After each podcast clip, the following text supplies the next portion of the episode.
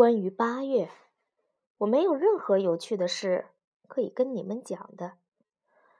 我发现那个月既漫长又无聊，像往年一样。爸爸妈妈在那不勒尼租了一个公寓，像往年一样。我们得填满每一页的暑假作业。初一的通行证，新的学期，新的学年。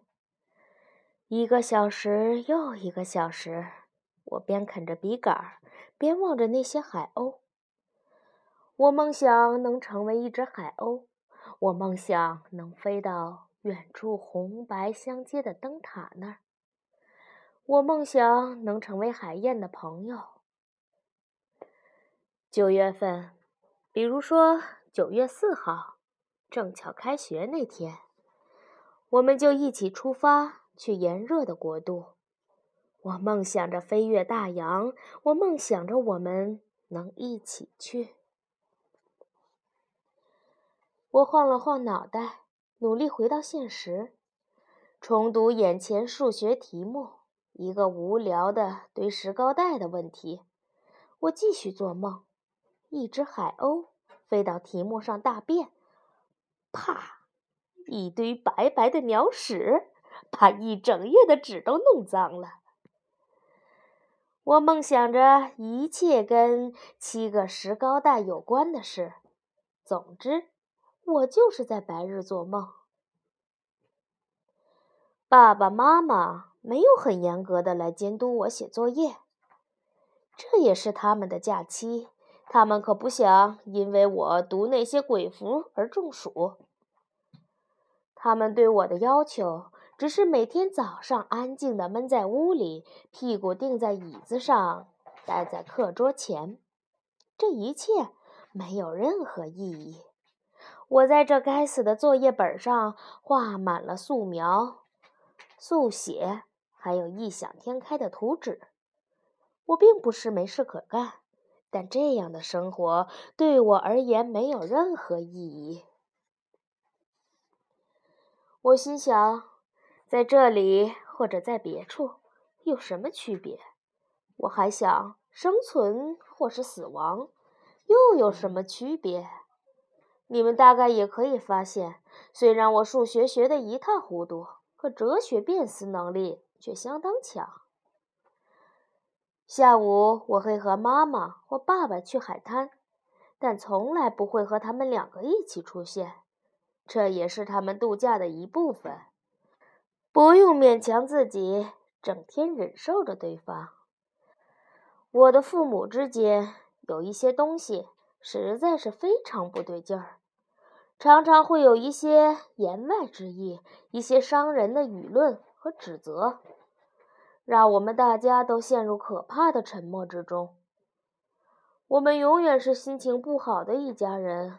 我也希望饭桌上会有些笑声和笑话，就像广告片里那样，但我不敢抱任何的幻想。到了收拾房间。整理行囊的时候了，空气里仿佛飘散着一种解脱的气息，这太可笑了！花了那么多钱，跑了那么远的路，就为了在最后离开的时候感到一丝解脱，我觉得非常可笑。回到家，妈妈找回了她的银烛台，而我也找回了我藏着的钱。钞票变黄了，我的肚子又开始疼了。我开始上让木兰初中，我不再是班上年纪最大的，更不是最差的。我总是悄悄地溜进去，躲在教室最后面，尽可能不与学校那些胖老大们碰面。我也打消了买一件天博蓝牌外套的念头。因为我很怀疑，一旦买来，自己能拥有它多久？学校不再那么让我头痛，原因很简单，我不再感觉自己是去上学，而是觉得自己是去了某种动物托管所。那是一个只是把两千名青少年从早到晚关在一起的地方。我开始默不作声地过着无所事事的生活。有时候，一些学生对待老师的态度也会令我震惊。我尽可能少活动，掰着手指混日子。到了十月中旬，妈妈突然爆发，她再也忍受不了那个法文老师的频频缺席。老师是男的还是女的，我都不清楚。她再也忍受不了我的词汇，她说我一天比一天笨，笨的要去吃草了。她不明白为什么我从来不往家带回笔记。更重要的是，有一天五点钟，她来学校接我。发现一个与我年纪相仿的男生正躲在小卖铺的拱廊下抽烟，他一下子歇斯底里般的发作了。于是家里头又是一场巨大的灾难，尖叫声加上没完没了的眼泪和鼻涕，最终得出结论：上寄宿学校。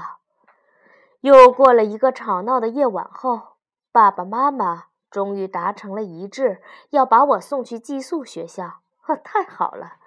那个晚上，我咬紧了牙关。第二天是星期三，我来到爷爷奶奶家，奶奶准备了我喜欢的煎土豆，爷爷没敢跟我说话。气氛有点沉闷，喝过咖啡。我们去了储藏室，他嘴里叼着一支烟，却没有把它点燃。我戒了，他说：“我不是为自己戒的，你也知道，我是为那个烦人唠叨的老太太。”我笑了。接着，他要我帮他拧脚链。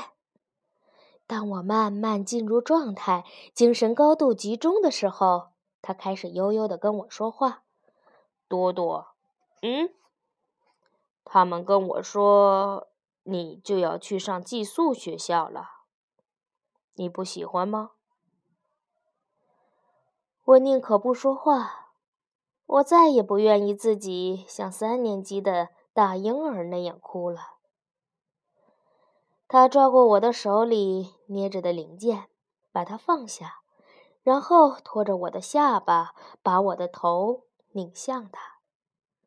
听我说，多多，好好听着。我了解的事情比你想象的要多。我知道你有多讨厌学校，我也知道你身上发生的一切。也许我不能说我全知道，但我可以猜。我说的是你爸妈之间。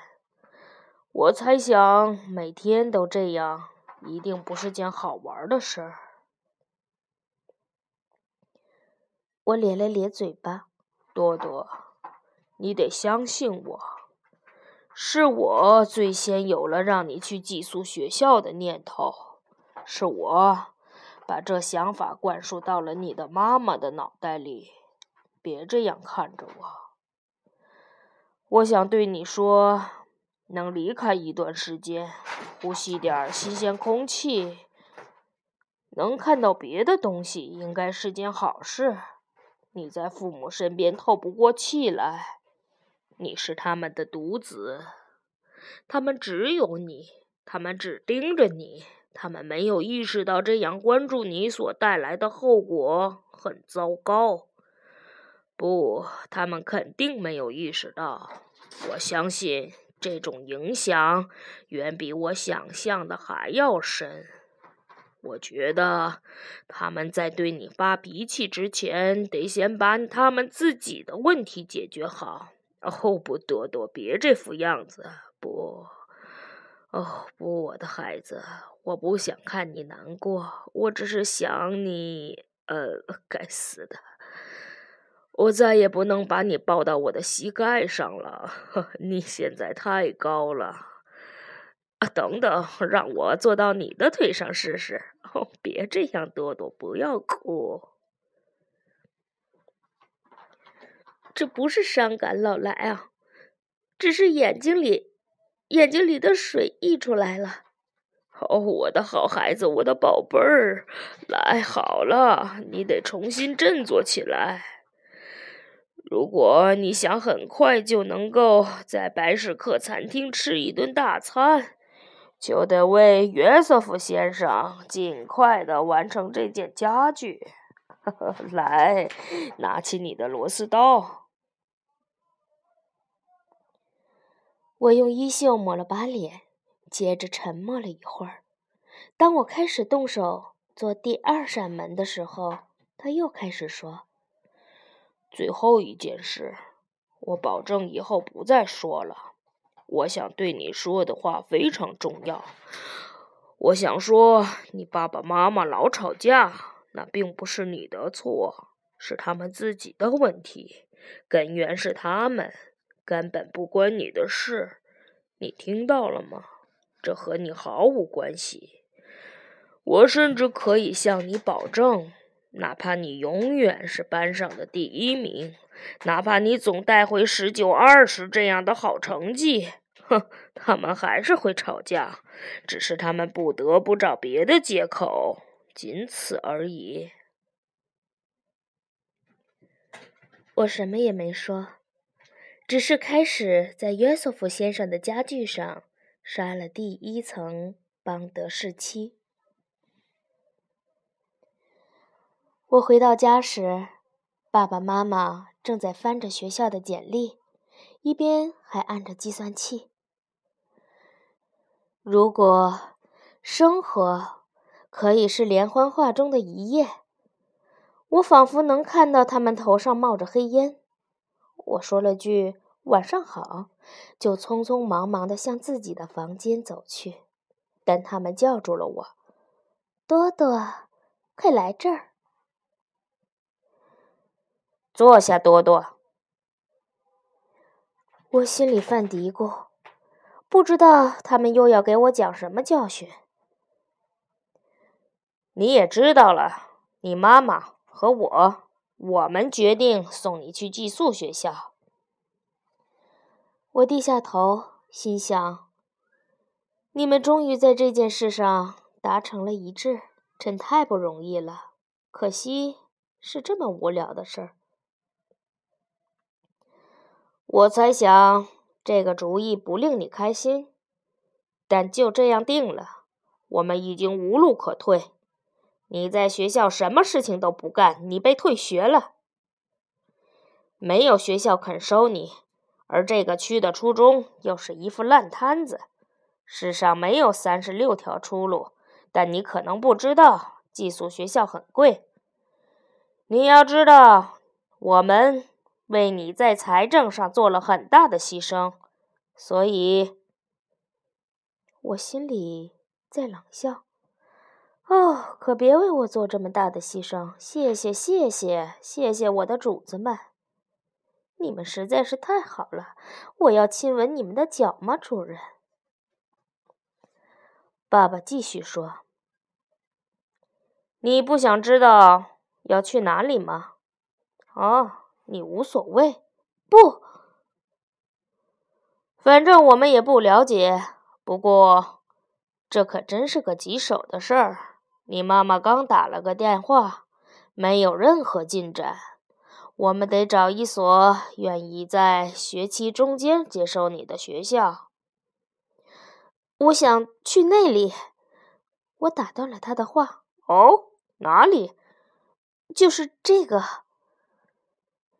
我把一张小折页递到他眼前，从那折页上可以看到一些学生正在工作台上劳动。妈妈重新戴上眼镜。在哪里？呃，在瓦朗斯以北三十公里的地方，格朗上技术高中。可他们没有初中。有的，他们有一所。你怎么知道？我我打过电话。你？嗯，是啊，我什么时候？就在假期前。你你打电话，可为什么呢？没什么，只是想知道。那结果呢？没结果。为什么你什么都没对我说？因为去那儿是不可能的。为什么不可能？他们只看学校档案录取学生，而我的档案一文钱不值，那么差，只能用来做点火的废纸。爸爸妈妈沉默了。爸爸看着格朗上介绍的课程，妈妈叹着气。第二天，我照常上课，后一天还是，接下来的一天依然。我开始懂得保险丝断了的含义，应该就是这样。我的保险丝断了。我身上的一部分熄灭了，一切对我而言都变得无所谓。我什么都不干，什么都不想，什么欲望都没有，什么都没有。我把所有的积木都装在一个纸盒里，把它们送给了我的小堂弟卡布耶。我整天看电视，成千上万集无聊的电视剧，几个小时。几个小时的待在床上，再也不想去修修弄弄的。两只手傻兮兮的垂在瘦不拉几的身边。有时候我觉得他们都死了，只可能用来按按电视遥控器，或是开开啤酒瓶。我很丑，越变越笨。妈妈说的对。我很快就能在餐桌上吃草了。我再也不想去爷爷奶奶家，他们很好，可他们什么也不懂。他们太老了。再说，老莱昂又能帮我解决什么问题呢？不可能。他一直是最优秀的学生，而我的这些问题他从未经历过。至于我的父母，拉倒吧，他们互相都不说话。仿佛两只灵魂。我克制着，虽然总有冲动想去推他们一把，把他们推倒。为什么？我也不清楚。仅仅为了他们之间能说一句话、一个微笑、一个动作，总得有点什么交流吧。电话响起了，我正无精打采地坐在电视前。喂，朵朵，你把我忘了？哦，我今天不想去。怎么了？还记得约瑟夫先生吗？你答应过帮我给他送家具呀。哎呀，我彻底忘了。我马上过去。对不起。没关系，多多，没问题。他不会飞。为了感谢我们。约瑟夫先生请我们吃了丰盛的一餐，我吃的像苏维埃火山那么大的一盘拌牛肉，上面撒了几吨的调味料，刺山菊花蕾、小洋葱、迷迭香，还有辣椒。哇，实在是太好吃了！老莱昂微笑着看着我，看你这样吃，真叫人高兴，多多。幸亏你的老爷爷时不时剥削你一下，你才有机会吃得这么开心。那你呢？你怎么不吃？哦，我不太饿。你知道，你奶奶又在吃早饭的时候把我给填饱了。我知道他在说谎。接着，我们去参观了厨房。我出神地盯着那各式各样的炒锅、平底锅，个个都巨大无比，还有那长柄的大汤匙，像投射器一样的木勺，按着大小排列的数十把刀，把把都磨得锃亮。约瑟夫说：“看，这就是弟弟，我们新招的小厨师。他可是个好孩子，我会让他戴上厨师帽的。然后你们看着吧，那些米其林的蠢蛋们会来讨好他。我跟你们打赌。哦，跟他们问好了吗，弟弟？你们好。弟弟不好意思的和我们打了个招呼。他正在给成堆的土豆削皮，看上去还很高兴的样子。他的脚已经被削下来的那堆小山一样的土豆皮给盖住了。望着他，我心想，他应该有十六岁了。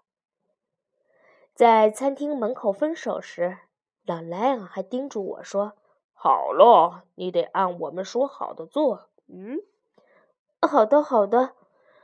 不要管拼写错误、语法错误，也不要管你自己的字写的多蹩脚。你什么都不要管，只要把心里想说的话说出来，好吗？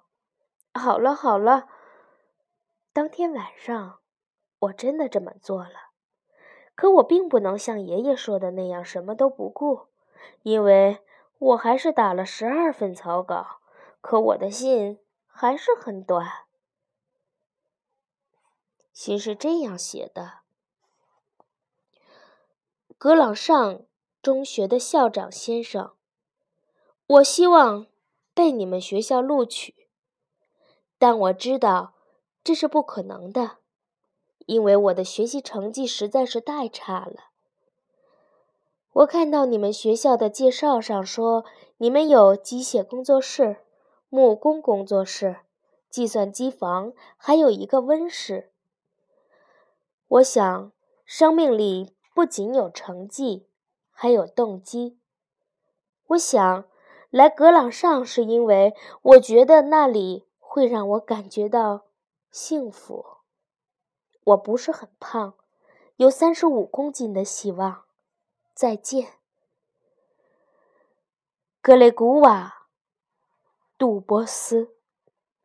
复言一，这是我第一次求人让我上学，我不知道自己是不是该吃药了。复言二，随信给您寄上我七岁时造的一个剥香蕉皮的机械图纸。我又读了一遍，感觉有点腻腻歪歪的，但我实在没有勇气再写第十三次了。我想象着校长看信的模样，在他把信揉成一团扔进纸篓之前，他一定会想：这是个什么样的捣蛋鬼？那一刻，我一点都不想寄出这封信，可毕竟我答应过老赖昂，不能毁约。我从学校回家的路上，我把它寄走了。坐下来吃点心的时候，我重新看了一下学校介绍的折页，才发现那位校长其实是女的。我真是头驴！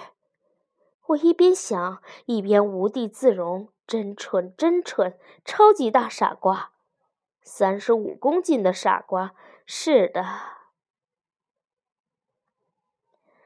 接下来。是复活节假期，我去了奥尔良的法尼阿姨家。我玩姨父的电脑，从没在半夜十二点前上过床，越晚睡睡得越好。直到我的小堂弟跳到我的床上，乐高，我们玩乐高积木吧。多多，你来吧，我们一起玩乐高。四天时间里，我一直在用积木搭东西。一个车库，一座农村，一艘船。每一次我完成什么东西，他就高兴得不得了。他特别喜欢碰，使劲儿把那些东西推倒在地，摔成上千块。第一次的时候可真把我惹恼了，但当我听到他的笑声，就忘了我两个小时的心血被毁的事儿。我特别喜欢听他笑。仿佛这笑声为我的心换上了保险丝。是妈妈来奥斯特里茨的车站接我的。一坐上车，他就对我说：“我有两个消息要告诉你，一个好消息，一个坏消息。你想听哪一个？”“好的吧。”格朗上中学的校长女士昨天来电话了，她同意录取你，但你先，呃，得先通过一次测试。啊，这也能叫好消息？一次测试，你想我能考出些什么来？那坏消息呢？多多，你爷爷病了。我就知道，我早就知道，我早就感觉到了。严重吗？还不清楚，他感觉不舒服，医生把他留下观察，可他很虚弱。我想去看他，不，现在不行。这会儿任何人都进不去。妈妈哭了。为了在高铁上复习功课，我带上了语法书，但压根儿就不想打开。我都没有假装翻一下，因为我根本没有把注意力集中在书上。火车沿着绵长的轨道前行，上千公里，上千公里。每经一个竖着的电线杆的地方，我就低声说：“老来啊，老来啊，老来啊。”杆子和杆子中间，我就默念：“别死，留下来，我需要你。”夏洛特也是，他也需要你。没有了你，他会变成什么样子？他太不幸了。还有我怎么办？别死！你没有权利死。我还太小。我想你看着我长大，想你为我而骄傲。我的生活才刚刚开始。我需要你。如果有一天我结婚，我希望你能认识我的妻子，我的孩子。我希望。我的孩子能去你的储藏室里玩，我希望我的孩子能闻到你的味道，我希望。最后，我睡了。